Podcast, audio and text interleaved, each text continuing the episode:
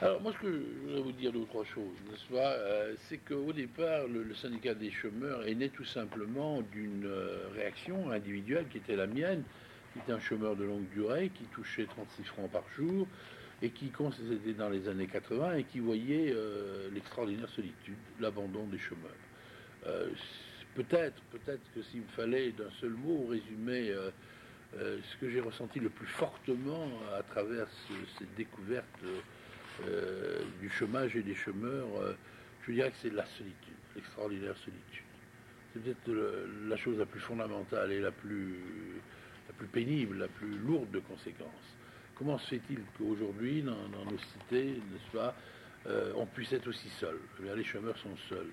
Et non seulement ils sont seuls, mais ils sont, ils sont aussi mal dans leur peau, ils, sont, se sentent un peu rejetés. et ils sont dans, dans des situations psychologiques morale de, détresse, de, c'est ça la chose qu'il faut dire au départ. En tout cas, moi, c'est comme ça que j'ai ressenti le, chômage et je me suis dit, c'est pas possible. Hein. Pas possible de rester comme ça. Au, surplus, à cette époque, on touchait 36 francs par jour, donc on ne pouvait pas vivre.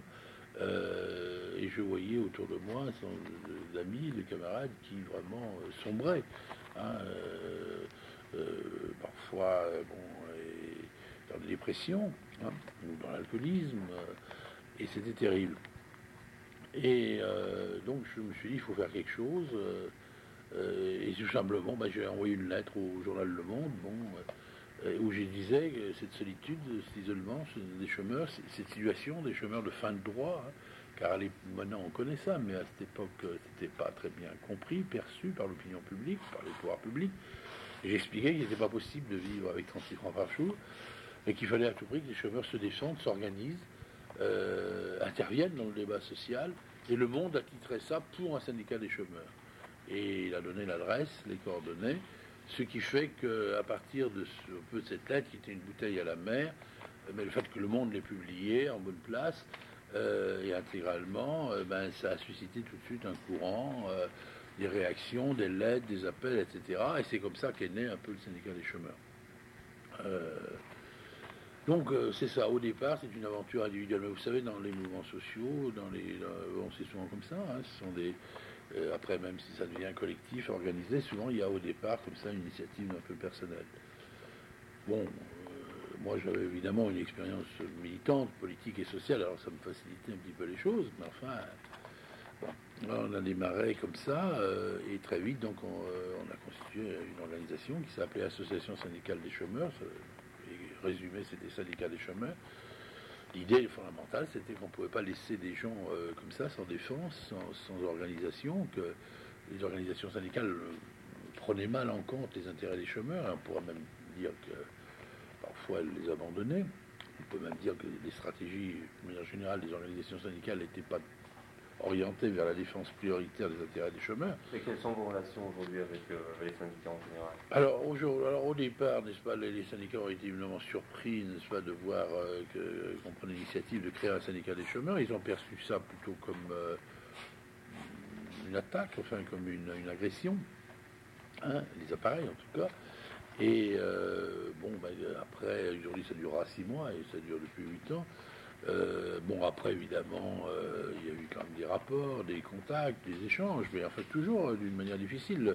Et même aujourd'hui, les syndicats n'acceptent pas que les chômeurs s'organisent d'une manière autonome.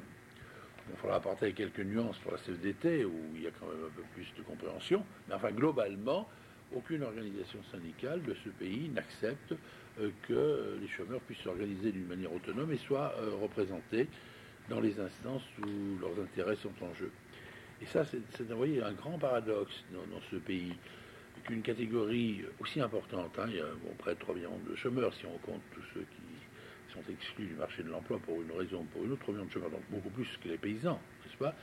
Et en tant que tels, ils sont représentés nulle part. Ils sont soumis sous tutelle, c'est toujours les autres, c'est-à-dire ceux qui travaillent, qui parlent et qui décident pour eux. C'est une aberration, et il n'y a pas d'exemple hein, dans, la vie sociale euh, d'une telle exclusion. Euh, c'est un paradoxe et c'est une atteinte, évidemment, aux, droits démocratiques.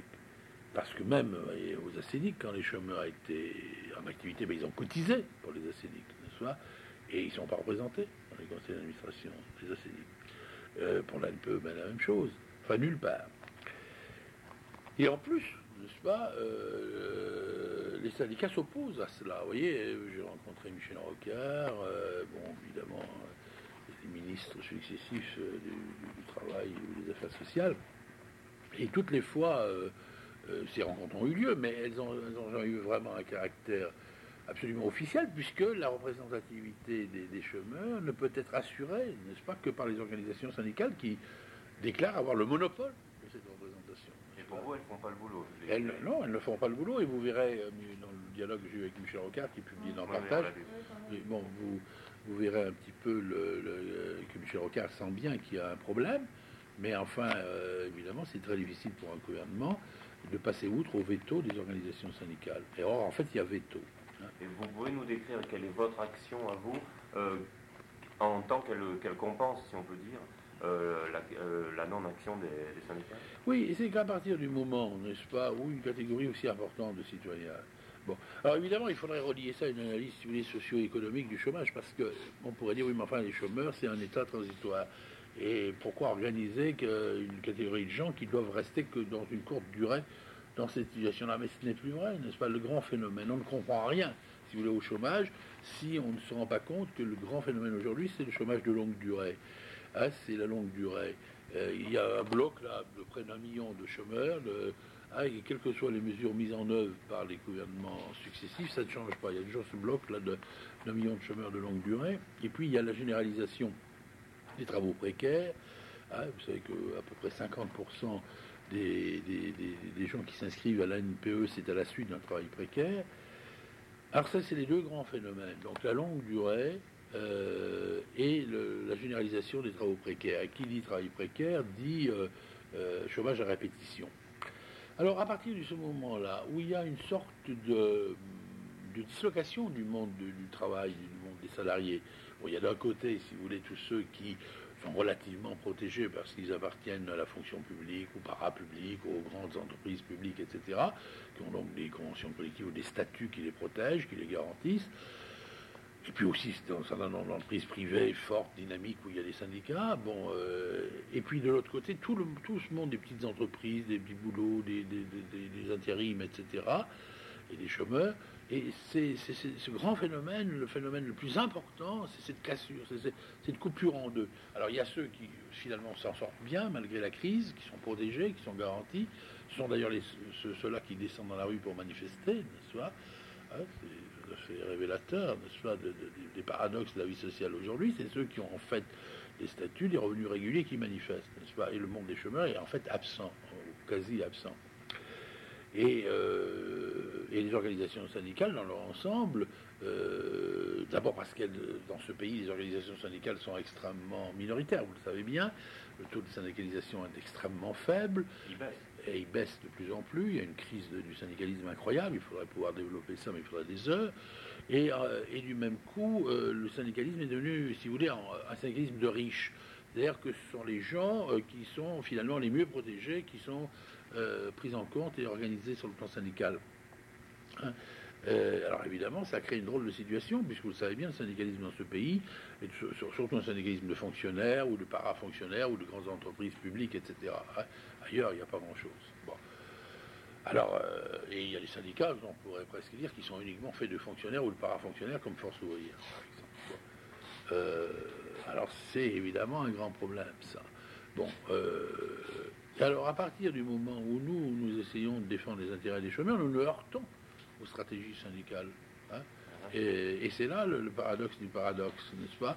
C'est que le mouvement ouvrier, lui, il était porteur de, de, valeurs pour défendre les plus paumés, les plus abandonnés, les plus exploités. Hein.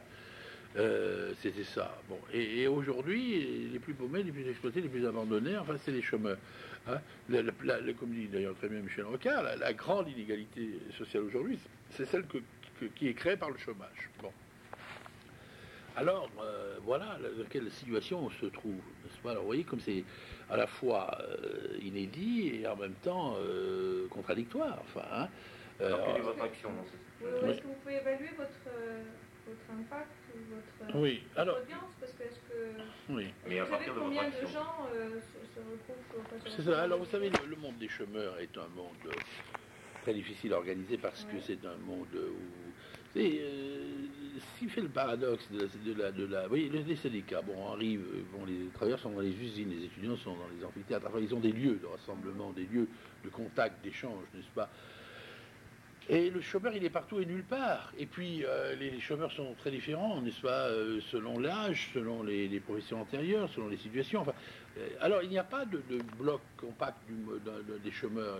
Et, en plus, ils n'ont pas de lieu de rassemblement, de lieu où ils se retrouvent, etc., où on puisse exercer une activité militante au sens euh, d'un dynamisme qui se crée, d'un entraînement collectif, etc.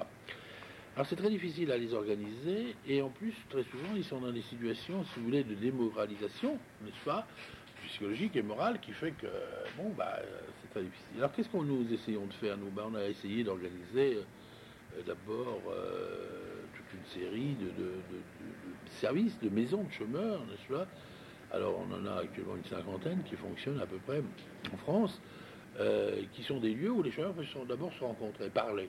hein, parler. Parce que vous voyez, pour briser la solitude, euh, il faut d'abord pouvoir parler. Il faut avoir un lieu pour parler. Alors on pourrait, on pourrait s'étonner que dans la cité aujourd'hui, les gens ne puissent pas parler, mais c'est comme ça. Les gens ne se parlent plus, ne communiquent pas.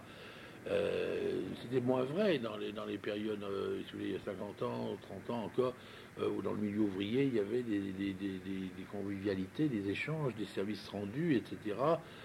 Mais aujourd'hui, c'est le repliement sur la vie individuelle, n'est-ce pas, un phénomène d'embourgeoisement, mais qui entraîne, si vous voulez, un repliement sur la vie individuelle, c'est qui fait qu'il n'y a plus de... Les gens s'ignorent, ne se parlent pas.